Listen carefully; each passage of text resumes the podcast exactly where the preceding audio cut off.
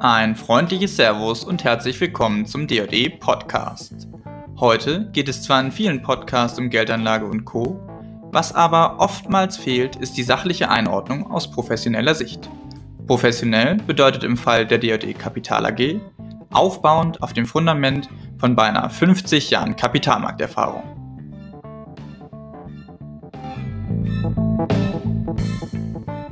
Mein Name ist Konstantin von Essen und ich bin heute Ihr Moderator. Cloud-Technologie ist mittlerweile weder aus unserem privaten noch aus unserem beruflichen Alltag wegzudenken. Und obwohl sie bereits so weit verbreitet ist, sind ihrer zukünftigen Entwicklung kaum Grenzen gesetzt. Das sagt bzw. schreibt auf jeden Fall unser heutiger Podcast-Gast in seinem aktuellen Artikel zum Cloud-Sektor. Die Rede ist von DJE-Analyst Mike Löckner. Servus Mike, grüß dich. Hallo Konstantin. Mike, als neues Gesicht bzw. ja neue Stimme in dem Podcast könntest du unseren Zuhörern und Zuhörerinnen dich vielleicht einmal kurz vorstellen und mal sagen, was ist deine Rolle bei DJE und was genau ist dein Background? Klar, gerne. Ich bin hier im Research-Team und auch Portfolio-Management äh, mit dem Fokus auf Technologiewerte. Das heißt, ich kümmere mich darum, interessante Technologieunternehmen zu analysieren, um die dann nachher dann auch äh, im Portfolio-Management teilweise einzubinden. Ähm, was ist mein Hintergrund? Ich bin in in zwei Bereichen tätig gewesen. Also einerseits im Investmentbereich, mehrere Jahre bei großen namhaften deutschen Finanzhäusern und vor allem auch im IT-Bereich. Habe auch beides studiert, äh, Wirtschaftsinformatik vor über 20 Jahren jetzt schon und war ja circa 15 Jahre ähm, in der internationalen IT-Welt unterwegs bei großen amerikanischen, äh, kleinen und großen amerikanischen Firmen äh, da ging es dann um sogenannte Cutting-Edge-Technologien, neue Dinge, die rausgekommen sind und dann auch führend waren. Äh, war da in verschiedenen Bereichen tätig, Technologie wie auch im, im Management oder auch Vertrieb. Habe da einiges gesehen international und war unter anderem auch im Cloud Computing tätig, um das es ja heute geht.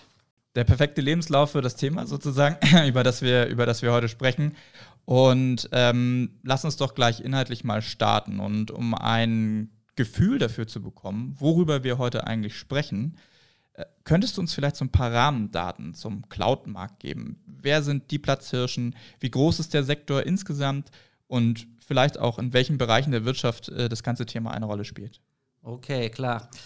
Also der Cloud-Markt an sich äh, ist, ist gigantisch. Also es ist im Prinzip, kann man fast sagen, die gesamte IT, die dort reingezogen wird. Ich erkläre es gleich ein bisschen weiter. 2006 ähm, hat die ganze Sache ja angefangen damals mit Amazon, die dann die Firma oder den, den, den Geschäftsbereich AWS gegründet haben, Amazon Web Services. Und in den ersten Jahren äh, war da Amazon oder AWS ähm, auf einer ziemlich grünen Wiese unterwegs. Äh, sie wurden da von der Konkurrenz quasi allein gelassen, vielleicht nicht ernst genommen, das ganze Thema bis es dann doch auf einmal äh, immer größer und größer wurde. So, man sagt, dass Amazon circa sechs bis sieben Jahre Vorsprung hatte, was gigantisch ist, äh, was man noch heutzutage noch merkt. Äh, um 2010 rum ungefähr kam dann so die erste Konkurrenz rein mit, mit Microsoft. Azure nennt sich die, die Cloud Computing Abteilung von denen, ähm, die dann auch ein bisschen brauchte, um konkurrenzfähig zu werden. Dann kamen noch andere hinzu, Google und auch ein paar andere große Namen. Ähm, der Cloud Computing Markt wird aber vor allem unter den drei großen, die ich gerade genannt habe, aufgeteilt. Ja, also sie haben zusammen ca. 70 Prozent des Marktanteils, was gigantisch ist. Ähm, der Cloud Computing Markt an sich ähm, muss man auch mal schauen, was genau wird da jetzt gerade genannt und untersucht. Ähm, aber mal ein paar Zahlen zu nennen, wurde jetzt Ende letzten Jahres auf 545 Milliarden Dollar notiert, also Umsatz wurde dort gemacht. Ja, das ist eine Menge. Und bei den Wachstumszahlen, die da jetzt geschätzt werden für die nächsten Jahre, bis 2027 schaut man da derzeit 17 Prozent Wachstum durchschnittlich pro Jahr, äh, bedeutet das eine glatte Verdopplung auf circa 1200 Milliarden Dollar. Um ein paar Details noch zu nennen, damit man da nicht so durcheinander kommt mit den Zahlen, ähm, es geht hier vor allem um den Plattformbereich im Cloud Computing. Das heißt, einmal Infrastruktur, Computing Power kann man dort buchen. Man muss keine eigenen Computer mehr haben im Keller, sondern man bucht das übers Internet. oder auch Speicherkapazitäten oder auch Datenbanken etc. Und darüber hinaus gibt es ein paar Standard ähm, technische Funktionen wie Analyse, also Analytics für Business Intelligence ist ein Begriff oder auch Logging, Auswerten von Userverhalten. Ähm, Security braucht jeder. Ähm, Entwicklungsumgebungen, heutzutage auch speziell vielleicht Entwicklungsumgebungen für die künstliche Intelligenz, was sehr interessant ist natürlich. Und auch ein paar andere Standardthemen. All das fällt unter diesen Plattformgedanken, die diese drei, auch Hyperscaler genannt, Hyperscaler ist da ein Begriff, einfach weil die super groß sind, sehr stark skalieren können, unglaublich viel Power anbieten dort ähm, und, und die den Markt beherrschen. Da spricht man eigentlich von dem Cloud Computing Markt. Es gibt noch eine Erweiterung obendrauf, eine Schicht, die nennt sich dann Software as a Service, ähm, wo dann zum Beispiel verschiedene große Softwareanbieter der Welt, auch die größten, die man da so kennt, ihre Software im Internet buchbar anbieten. Und die nutzen dann normalerweise die Cloud Computing Power von diesen drei Hyperscalern die ich gerade erwähnt hatte, oder AWS, Azure und Google Cloud. Ähm, die Zahlen, die ich genannt hatte, die umfassen jetzt auch SaaS, also die Software-Schicht obendrauf. Ähm, Wachstum in dem Plattformbereich soll sogar noch ein bisschen stärker sein in den nächsten Jahren. Und da wird sich so auf 60 Prozent äh, des Anteils auf diese Plattformanbieter beziehen und 40 Prozent auf den SaaS-Bereich obendrauf. Damit man ein paar Zahlen so ein bisschen mal gehört hat. Aber es ist gigantisch und der Wachstum ist sehr stark. AWS wird relativ gesehen ein bisschen weniger wachsen von der Geschwindigkeit her, einfach weil sie auch viel größer sind. Äh, Azure kommt danach und Google. Derzeit die Marktanteile. AWS liegt bei ca. 35 bis 40 Prozent.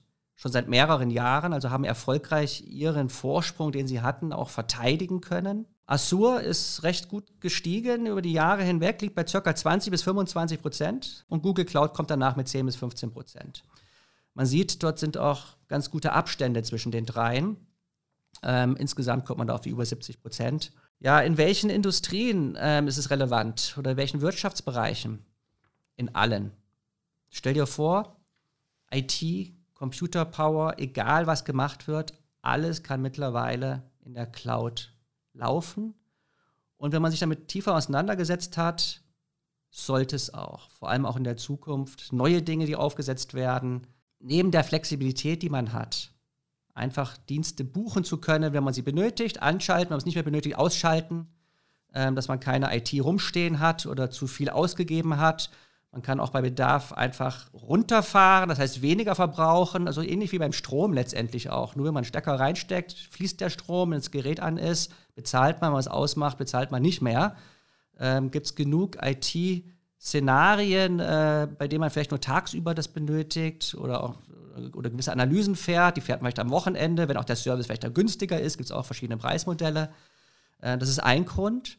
Die Flexibilität, auch die Geschwindigkeit, wie schnell man was aufbauen und ausprobieren kann und wieder abschalten kann. Ein anderer Grund in, in der Cloud ist natürlich auch, was ich vorhin mal schon kurz erwähnt hatte, wenn man sich das Thema künstliche Intelligenz mal vorstellt. Diese ganzen neuen Technologien und Umgebungen äh, werden vor allem in der Cloud bereitgestellt. Die bekommt man außerhalb dessen oft gar nicht mehr. Das ist ein ganz großer Grund natürlich, warum die Cloud sehr zukunftsfähig ist und auch immer mehr in die Cloud verschoben wird von sogenannten herkömmlichen Workloads. Das ist ein Fachbegriff jetzt aus dem Cloud Computing, äh, den man aber sehr oft auch hört und liest. So ein Workload bezeichnet letztendlich so eine gesamte IT-Lösung. Stell dir vor, du hast eine Webseite, äh, ist jetzt eine Lösung für einen Kunden. Äh, was gehört dazu? Dazu braucht man einen Webserver, worauf die, die läuft, die Webseite, noch sogenannten Application Server dahinter, Security natürlich, dann vielleicht noch ein sogenanntes Content Delivery Network, dass die Website auch weltweit gut performt, überall äh, schnell abrufbar ist, Datenbank natürlich, Analyse, all die Dinge zusammen.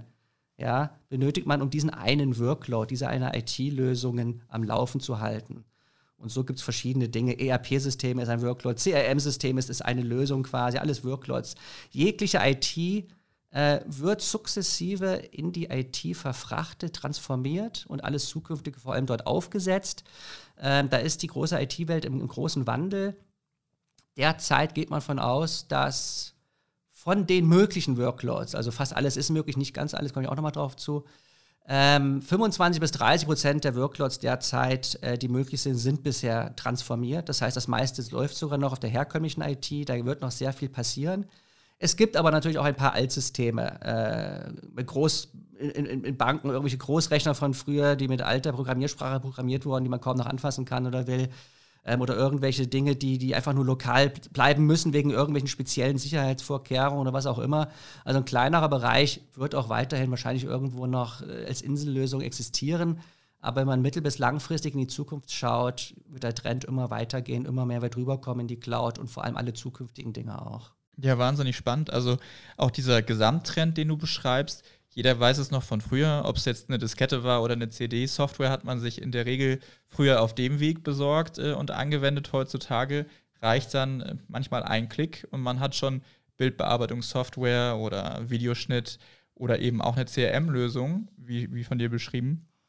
Äh, du hast das Thema künstliche Intelligenz jetzt schon kurz einmal angerissen. Wir haben natürlich jetzt in den letzten Wochen und Monaten einen ziemlichen Hype erlebt, ja, nicht zuletzt wegen der, ja, wegen der bekannten Anwendung ChatGPT, aber auch drumherum passiert wahnsinnig viel. Ist das aus deiner Sicht genau jetzt dieser Moment, wo sich diese, wo sich diese Technologie durchsetzt und damit auch nochmal ein zusätzlicher Wachstumshebel wird für alle Cloud-Anbieter? Ja, also das ist natürlich ein sehr interessantes Thema. Ähm, also diesen Hype, den du da gerade beschrieben hast, den, den hat, glaube ich, ja jeder mitbekommen in allen Nachrichtenkanälen und immer wieder wird darüber äh, berichtet. Ähm, die künstliche Intelligenz ist, ist, ist, ist ein Mega-Thema. Also das, das hat angefangen in den 50er Jahren, Research-Arbeiten. Ich selbst, als ich in der Uni war, dann in den 90er Jahren, äh, war das ein Thema.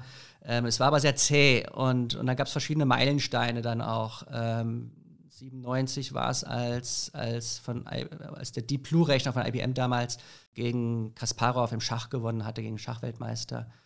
Äh, so Sachen hatten dann mediale Aufmerksamkeit auf sich gezogen. Dann wurde viel weiterentwickelt, ähm, aber die Rechenpower war oft nicht da, die Supercomputer, die man brauchte und vor allem die Daten. Es hat aber alles zugenommen über die Zeit mit hoher Geschwindigkeit. 2016 hat dann Google mit DeepMind ähm, gegen den, den Go-Meister, das ist ein komplexeres Spiel als Schach, aus Asien äh, gewonnen. Und was auch sehr interessant war, medial, also neben der Sache im gleichen Jahr hatte, hatte, Google noch von einer anderen Tochter in der künstlichen Intelligenz, die sind ja in der künstlichen Intelligenz sehr breit aufgestellt, seit jeher Google und eine ihrer Töchterunternehmen, äh, da hatten sie ein, ein Video gezeigt von, von einem Roboter, der durch den Wald gejoggt ist. Ja, also da war sehr viel künstliche Intelligenz auch drin, wie so ein Roboter funktioniert und Gleichgewichtsgefühl und ähnliches und Reaktionen. Wurde immer weiterentwickelt. Einige Dinge sind auch beim Endnutzer angekommen, aber nicht so klar offensichtlich wie jetzt ChatGPT. Aber ChatGPT hat jetzt ähm, eine neue Ära eingeläutet. ChatGPT ist, ist beim Endkunden angekommen im Sinne von, man kann dort Fragen stellen, man bekommt wirklich sehr, sehr gute Antworten, qualitativ sehr hochwertig, ähm, auch semantisch äh, eigentlich nicht unterscheidbar, ob da ein Mensch geantwortet hat oder in dem Fall eine künstliche Intelligenz. Ähm, dort steht ein riesiges sozusagen AI, künstliche Intelligenzmodell dort hinter, ein, ein Netzwerk mit, mit Milliarden von Inputpunkten, von Informationen man sieht es auch, wenn man das mal benutzt. Ähm, das dauert dann manchmal eine kleine Zeit, bis man die Antwort bekommt, äh, schon mehrere Sekunden, weil einfach da eine riesen Datenmenge durcharbeitet wird, analysiert wird, um dann die perfekte Antwort zu geben. Ähm, also das ist jetzt schon ein, ein, ein, schon fast sagen, in der Entwicklung der künstlichen Intelligenz äh, fast ein kleiner Quantensprung. Äh, man hat ja auch in den Medien mitbekommen, dass in den USA äh, ChatGPT getestet wurde, dahingehend ähm, Universitätsexamen äh, mal zu absolvieren. Und ChatGPT hat es geschafft, das Medizinexamen in den USA und auch das Jura-Examen zu bestehen. Das sind natürlich schon äh, selbstsprechende Beispiele. Äh, ich selbst habe es natürlich auch schon einige Male verwendet und benutzt, muss auch sagen, bin da wirklich, obwohl ich da einigermaßen skeptisch rangegangen bin, von wegen, ja, Hype und künstliche Intelligenz seit einigen Jahren, man kennt es ja auch von anderen Dingen. So richtig gut sind die Antworten manchmal nicht, aber ist schon besser als das, was ich bisher gesehen habe. Ähm, also da ist, ist schon berechtigt der Hype zurzeit. Und das hat der, der, der AI als Thema einen weiteren ordentlichen Schub nach vorne jetzt gegeben ähm, diese Hyperscaler, von denen ich auch vorhin gesprochen habe in Cloud Computing, die haben schon vor fünf, sechs Jahren angefangen, für Unternehmen verschiedene AI-Entwicklungsumgebungen anzubieten. Das Unternehmen darauf aufsetzen können, vortrainierte Modelle zu nutzen, verschiedene Funktionen, dass es viel einfacher ist, ähm, AI-Applikationen oder Lösungen zu entwickeln. Hat alles seinen Lauf genommen, Unternehmen arbeiten daran, Unternehmen sprechen auch schon seit Jahren von AI und vieles hat AI, wobei man dann skeptisch sein kann, naja, ist das jetzt einfach nur eine intelligente, gute Softwarelösung oder ist es wirklich AI? Da gibt es auch oft viele Diskussionen drüber, kann man einen eigenen Podcast mal drüber machen. Aber jetzt ist es soweit, es, es, es, es wurde technisch was erreicht, was einen neuen Standard setzt. Viele haben rumexperimentiert ähm, und auch Dinge sicherlich schon ja, in der Schublade, kann man fast sagen, gehabt, äh, noch nicht veröffentlicht, wie zum Beispiel jetzt Google. Ja, Google hat ähnliche Modelle, die, die ähnliches leisten können. Äh, von der Größe her, von den Netzwerken, also die, die neuronalen Netze, die dahinter sind im, im AI-Bereich, äh, die sind aus einer kleinen Dimension. Es gibt andere Firmen, auch in China, äh, die daran arbeiten und sowas haben. Also ist jetzt nicht nur äh, ChatGPT, was es dort gibt.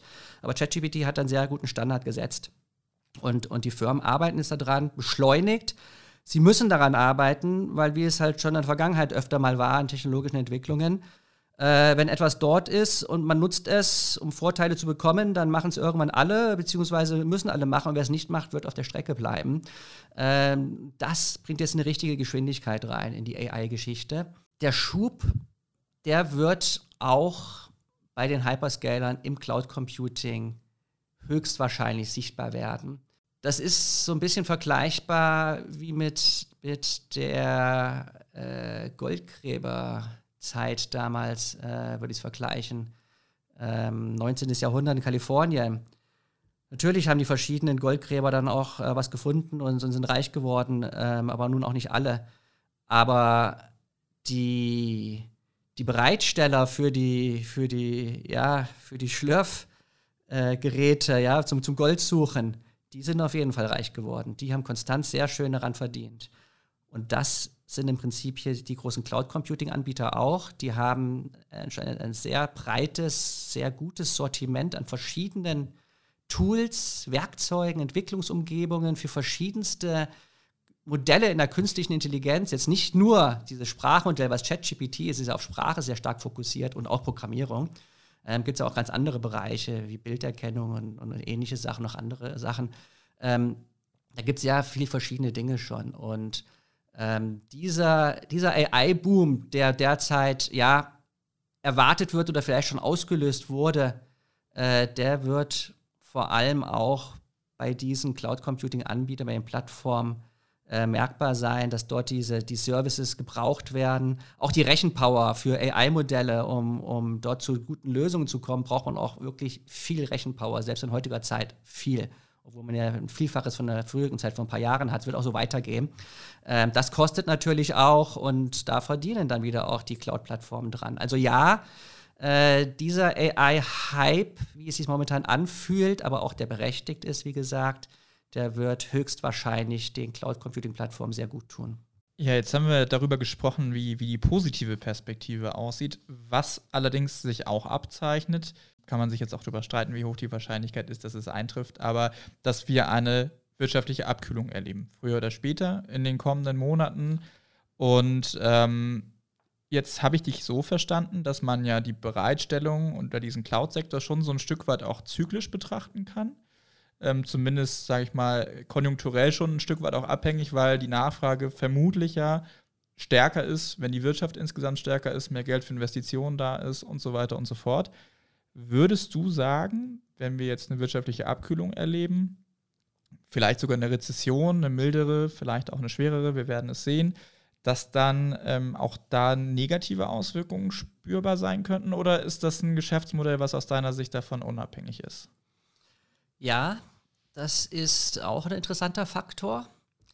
Also in der Tat, hatte ich vorhin ja mal angesprochen, wie du sagst, ähm, dieses Abschalten oder Runterfahren, genauso umgekehrt auch wieder hochfahren. Das geht da sehr dynamisch, sehr flexibel im Cloud Computing. Ein großer Vorteil ist das dort, der auch von den Kunden in, in beide Richtungen genutzt werden kann und auch wird. Gerade jetzt dieses Thema der, der Rezession, die da seit, ja, was haben wir denn jetzt, ist schon, schon, ab, schon April, ähm, letztes Jahr, Mitte letzten Jahres, glaube ich, ging es ja da ja los, vehement, dass, dass die Wirtschaftsexperten weltweit äh, aufgrund der starken Zinssteigerung, also die Geschwindigkeit und auch die FED eine Rezession in die Kauf nehmen wird, dass dort eine kommen wird, eine Rezession. Dann ging es Diskussion Soft Landing, Hard Landing, wie wird sie ausfallen, wann geht sie denn los, haben wir sie schon? Das hat dazu geführt, dass fast so ein bisschen wie Self-Fulfilling Prophecy auch, würde ich sagen, Unternehmen begonnen haben, Kosten einzusparen. Geschaut haben, oh, wir müssen aufpassen, vielleicht nicht überinvestieren, nicht zu viel experimentieren. Ähm, in verschiedenen Bereichen, das war schon immer so, in verschiedenen Abschwingen auch, aber Marketing oder auch IT, Budget vielleicht reduzieren. Wie viel können wir denn reduzieren? Und äh, einerseits wächst natürlich Technologie weiter und Cloud Computing profitiert davon als, als wirklich die Technologieplattform schlechthin. Aber äh, bei so vielen Kunden, da sprechen wir ja schon von mehreren Millionen Kunden, die dort als, äh, als Enterprises auf äh, der Cloud laufen, die da jahrelang investiert haben und aufgebaut haben. Äh, die haben durchaus letztes Jahr, hat man auch schon gesehen, so in den, den Zahlen beim Cloud Computing, Q3, Q4, ähm, angefangen, daran zu arbeiten, Kosten zu optimieren. Das heißt, dann zu schauen, okay, brauchen wir überhaupt diese Rechenpower, die wir hier ausgewählt haben? Da kann man ja auch sehr dediziert und detailliert auswählen, welche Computing Power, wie stark sind die Prozessoren, die wir haben, die kosten dann auch mehr. Ähm, dass man da eventuell auf eine schwächere sogenannte Instanz runterschaltet, die dann günstiger ist. Oder auch, was du angedeutet hast, dass es teilweise schon angefangen hat, gerade im E-Commerce-Bereich, dass die Nachfrage einfach ein bisschen abgeschwächt hat auch, dass der Endkonsument ja auch aufgrund der Inflation, der Preissteigerung gesagt hat, auch den ganzen Nachrichten, die gekommen sind, oh, es wird alles teurer, müssen wir Geld ein bisschen zusammenhalten, ähm, dass einfach die Nachfrage auch schon ein bisschen nachgelassen hat hier und da. Und wenn die Nachfrage nachlässt, braucht man weniger Computing Power und man bezahlt ja nur das, was man benötigt. Äh, das merken dann schon die Cloud-Plattform-Anbieter. Äh, ähm, zusätzlich gibt es dort auch verschiedene Modelle, wie man da was buchen kann. Ähm, und die, die Cloud-Anbieter haben diesen Punkt aber seit jeher mit den Kunden auch schon immer besprochen und daran gearbeitet. Äh, ich habe ja auch erwähnt, ich habe auch mal im Cloud Computing gearbeitet früher und kenne das selbst auch mit Kunden. Das ist ein großes Thema, dass wir auch wirklich geholfen haben, den Kunden äh, zu schauen, ob denn die Dinge, die sie dort gebucht haben, nutzen, auch wirklich optimal genutzt werden. Also die sogenannte Utilization oder ob man da irgendwie auch etwas anders konfigurieren kann, auswählen kann, um vielleicht ein bisschen kostengünstiger wegzukommen. Also es war auch im Sinne der, der Anbieter dort normalerweise eine Win-Win-Situation äh, herzustellen, dass der Kunde wirklich sehr zufrieden ist damit, auch es optimal einsetzt. Und der Gedanke dabei ist natürlich auch, wenn das alles wirklich so gut funktioniert, der Kunde langfristig dann im Cloud Computing sich immer weiter ja, aufsetzt. Und diesen Effekt des Einsparens und der Möglichkeit, das auch wirklich dynamisch machen zu können und teilweise auch weniger Nachfrage bei gewissen Online-Services hat schon dazu geführt. Ähm, das hat man in Kursentwicklungen bei den Quartalszahlen der letzten zwei Quartale dann auch schon gesehen bei den Cloud-Anbietern, dass der über Jahre lange doch sehr ordentliche Wachstum so im Bereich von 20, 25 Prozent pro Jahr ähm, doch ein Stück weit zurückgekommen ist. Ähm, die Cloud-Anbieter haben meistens die Erwartungen erfüllt oder übererfüllt. Das hat in den letzten ein, zwei Quartalen teilweise ein bisschen anders ausgesehen. Und ähm, das hat dann auch Auswirkungen auf die Kursentwicklung gehabt. Man hat schon gehört auch, dass die Firmen dort sehr aktiv waren, mit den Cloud-Anbietern zusammengearbeitet haben. Ähm, man jetzt aber noch keine sogenannte zweite neue Welle dort gesehen hat. Also es mag schon sein, dass da die Firmen jetzt der Rezession ein bisschen vorweggespart haben und dass das Tal, das Wachstumstal, es wächst ja weiter, das Cloud Computing immer noch, ähm, vielleicht auch dann irgendwann schon bald durchschritten ist und es dann wieder ähm, weiter nach oben geht danach mit stärkeren Wachstumszahlen wieder. Also so ist die Situation im Cloud-Markt zurzeit. Ähm, gutes Wachstum, nicht mehr ganz so schnell wie es war und äh, auch, allein auch aus der schieren Größe des Marktes ähm, plus diese Abkühlung, die jetzt auch da war und da ist, ähm, sind die Wachstumszahlen ein bisschen zurückgekommen, jetzt von den 20, 25 Prozent eher auf so 15 bis 20, durchschnittlich 17 Prozent, habe ich ja vorhin erwähnt, ähm, wird prognostiziert. Aber dann haben wir auch das andere Thema vorhin ja schon angesprochen, künstliche Intelligenz. Das ist in den Zahlen noch nicht so richtig berücksichtigt gewesen, weil dieser, dieser Hype, dieser Boom, da kam ja auf einmal Anfang dieses Jahres. Ja, diese 17 Prozent, die genannt war, das kam schon von Ende letzten Jahres, die Prognosen. Ähm, das kann durchaus sein, dass dann so ein Technologieboom, wenn was Neues aufkommt, wieder die Zahlen nach oben zieht. Genauso in der Zukunft. Die, die Cloud Computing Plattform ist super aufgestellt, die großen Hyperscaler, die treiben die Innovation, sie, sie sind sehr, sehr aktiv, äh, sehr wach, sie passen auf, dass da sich keine Dinge entwickeln, die, die sie nicht haben, das saugen sie alles auf.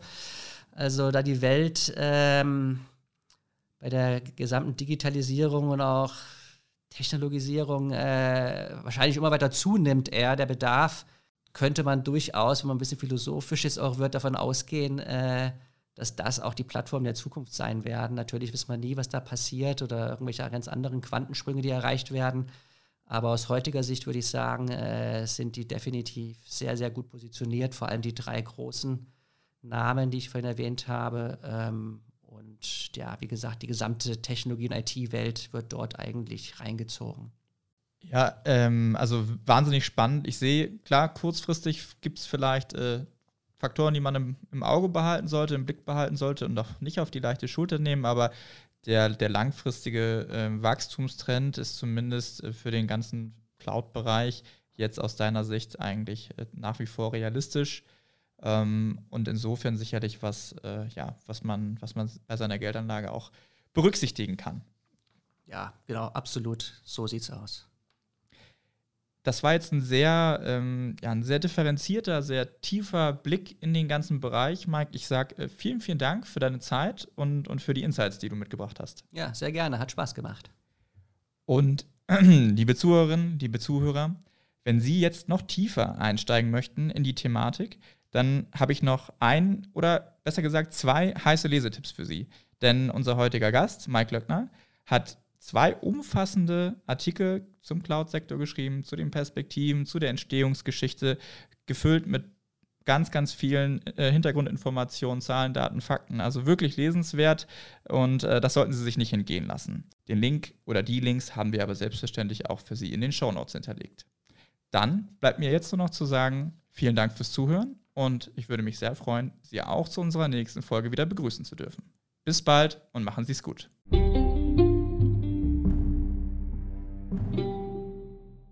Dies ist eine Marketinganzeige der D&E Kapital AG. Alle hier veröffentlichten Angaben dienen ausschließlich ihrer Information und stellen keine Anlageberatung oder sonstige Empfehlung dar. Die in diesem Podcast enthaltenen Aussagen geben die aktuelle Einschätzung der D&E Kapital AG wieder. Diese können sich jederzeit ohne vorherige Ankündigung ändern. Alle getroffenen Angaben sind mit Sorgfalt entsprechend dem Kenntnisstand zum Zeitpunkt der Erstellung gemacht worden. Für die Richtigkeit und Vollständigkeit kann jedoch keine Gewähr und keine Haftung übernommen werden. Der Podcast und der Inhalt sind urheberrechtlich geschützt